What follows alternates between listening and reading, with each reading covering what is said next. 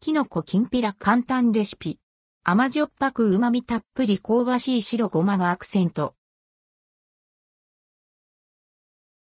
定番のごぼうきんぴらとは一味違う、キノコきんぴらの簡単レシピをご紹介します。ご飯のお供にぴったりの一品。キノコきんぴらレシピ。材料人参1本分なしめじ1袋えのき1袋、醤油大さじ1みりん大さじ1ごま油小さじ2白、ごま小さじ2。作り方1、人参は皮を剥き、包丁、またはスライサーで細切りにする。2、えのきとぶなしめじの石突きを取り除き、食べやすくほぐす。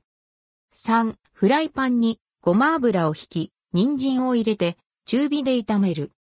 4、人参に油が回ったら、しめじとえのきを加えて炒める。5、キノコがしんなりしたら、醤油、みりん、白ごまを加えて全体に味が馴染んだら完成。キノコきんぴらの味は、キノコが持つたっぷりの旨味と、人参の爽やかな甘みが相性抜群。しょっぱく香ばしい味付けで、シンプルながらも、後引く美味しさとなっています。カリッと香り高い白ごまがアクセント。出来たて熱々をご飯と一緒に食べるのは、もちろん冷めても美味。お弁当のおかずにもおすすめの一品です。